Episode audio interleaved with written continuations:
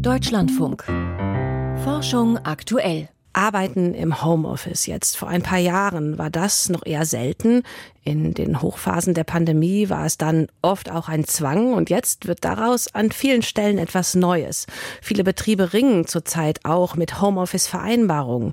Was da wichtig ist, diese Situation ist auch eine Chance, sich hier nachhaltiger aufzustellen, klimafreundlicher. Warum und wie? Darüber habe ich mit Gerrit von York gesprochen, Nachhaltigkeitsforscher und dem Team eines neuen Projekts, finanziert vom Berliner Institut für angewandte Forschung. Genau auch dazu, dem ökologischen Fußabdruck von mobilem arbeiten.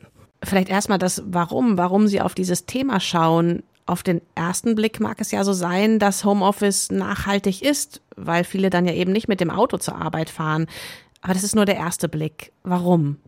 Genau, das ist der erste Blick und das ist auch der erste Blick, den die Wissenschaft drauf geworfen hat. Und tatsächlich hat es natürlich positive ökologische Effekte, wenn wir eben die Pendelzeiten einsparen. Aber die Frage ist ja dann, was machen wir dann jetzt äh, zu Hause eigentlich? Ja? Wir fangen dann an, eben zu Hause größere Flächen zu heizen. Anstatt zu Hause äh, im Büro haben wir irgendwie ein Büro, vielleicht das teilen wir uns noch mit mehreren Leuten von 10, 12, 13 Quadratmetern. Zu Hause haben wir so eine komplette Wohnung, die auf einmal beheizt werden muss, was schon mal ökologische schlechtere Effekte hat. Ähm, oder auch die Frage, naja, mein Auto steht jetzt den ganzen Tag zu Hause rum, fahren jetzt vielleicht auf einmal Familienmitglieder dann mit dem Auto, die vorher gar nicht die Möglichkeit dazu hatten, weil es eben auf dem Parkplatz vor meiner Firma stand. Also auch das minimiert und reduziert dann wieder diese an sich erstmal ökologisch positiven Effekte des mobilen Arbeitens. Und da wollen wir halt genauer reingehen und ich mit meinen Kolleginnen auch von der, von der HTW, um uns halt mal genau anzuschauen, welche Nachhaltigkeitsindikatoren verbessern sich eigentlich auch unter welchen Bedingungen? Und da würde ich ein genaueres Bild von zu entwickeln.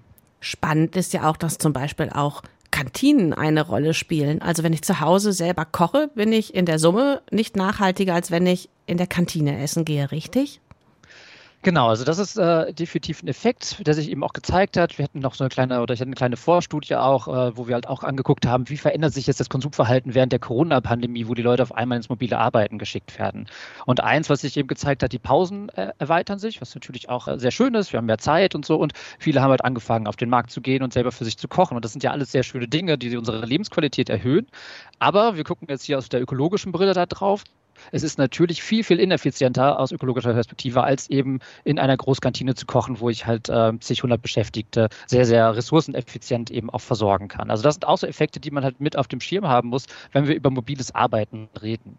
Und dann Riesenthema Videokonferenzen. Da werden ja letztlich Unmengen an Daten gestreamt, anders als wenn wir zusammensitzen in einem Raum, größeren Raum und durch dieses Stream, da hm, schicken wir Daten durchs Netz, das verbraucht Energie und letztlich sind das Emissionen CO2.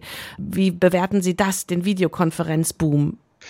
Genau, also tatsächlich haben Videokonferenzen zugenommen während der Corona-Pandemie äh, durch das mobile Arbeiten auch, weil wir natürlich Transaktionskosten einsparen mein Büro, ich muss nicht mehr den Weg gehen von meinem Büro bis zum Konferenzraum, das spart Zeit ein, sondern ich kann jetzt einfach ein Meeting an das andere ranpacken. Und das hat natürlich ökologische Konsequenzen, weil Videostreaming natürlich ökologische Fußabdruck dahinter hat, aber es hat, führt auch zu einer Arbeitsverdichtung. Also auch das ist ein Effekt, der halt mit mobilem Arbeiten einhergeht. Die Leute haben jetzt eben tatsächlich eine intensivere Zeitverwendung, weil vielleicht auch der Kaffeequatsch wegfällt und so weiter und so fort, aber eben auch solche Meetings äh, zunehmen.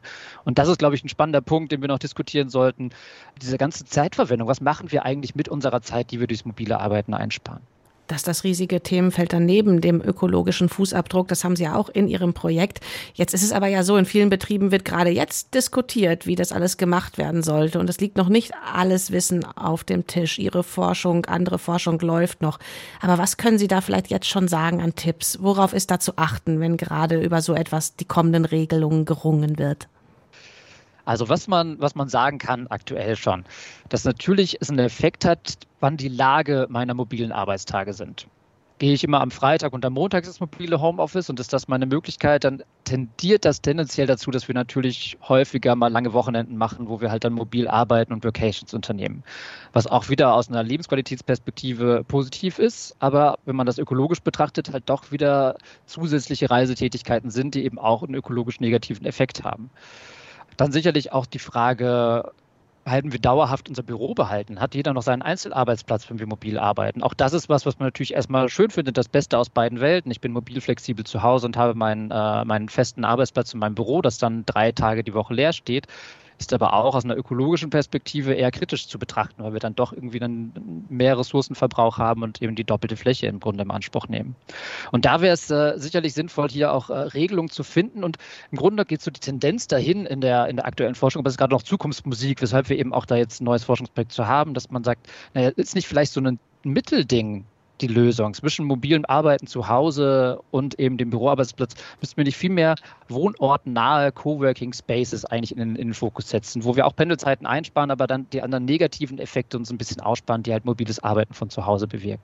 Wenn sich denn jetzt eine Firma, ein Betrieb vornimmt, jetzt bei der Entscheidung über mobiles Arbeiten auch gleichzeitig nachhaltiger zu werden, macht es dann Sinn, so eine Vereinbarung erstmal auf Zeit zu machen und sich vorzunehmen, in einem, zwei Jahren überprüfen wir das und verändern dann nochmal was? Also unsere Empfehlung wäre da sicherlich als erstes die Präferenzen der Beschäftigten wirklich äh, abzufragen und das vielleicht nicht nur, ob wollen sie mobil arbeiten, ja oder nein, sondern tatsächlich ähm, schon auch in eine Abwägungssituation zu kommen. Naja, wir wollen ja auch dann mobil arbeiten, wenn wir zum Beispiel den eigenen Büroarbeitsplatz äh, verlieren dadurch etc., also den festen Arbeitsplatz. Also hier wirklich, das wäre eigentlich der erste Schritt äh, aus unserer Empfehlung, wirklich erstmal zu schauen, welche Präferenzen haben eigentlich die Beschäftigten für eben verschiedene ähm, Rahmenbedingungen und dann sicherlich auf, auf Probe. Also üblicherweise würde man da schon empfehlen, dass man nach einem halben Jahr, nach äh, einem Jahr dann nochmal drauf schaut, wie wird dieses Modell eben auch angenommen Vielleicht noch ein, ein Aspekt dazu, der auch sicherlich noch aus ökologisch relevant ist, sich nämlich auch gezeigt hat, dass eben durch mobiles Arbeiten und flexible Arbeitszeiten dann häufig Fahrgemeinschaften auf einmal verloren gehen und die Leute wieder einzeln dann zum Büro fahren, was dann auch wieder negative ökologische Effekte hat. Also all solche Dinge halt mit auf dem Schirm zu haben, dafür lohnt es sich halt dann doch so zwischen Evolutionen zu machen. Coworking, also nicht jeder bei sich zu Hause, sondern zum Beispiel Räume, die Leute aus verschiedenen Firmen gemeinsam nutzen. Gerrit von York von der Hochschule für Wirtschaft und Recht in Berlin zum ökologischen Fußabdruck von Homeoffice.